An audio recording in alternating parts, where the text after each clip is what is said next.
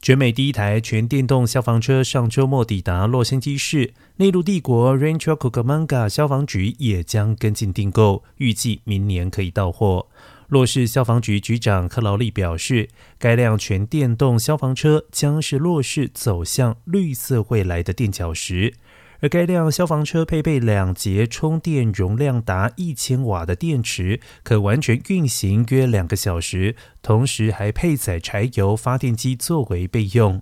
全电动消防车基本价格为九十万元，可以依照客户需求调整定制。据了解，骆氏所订购的车款耗资约一百二十万元。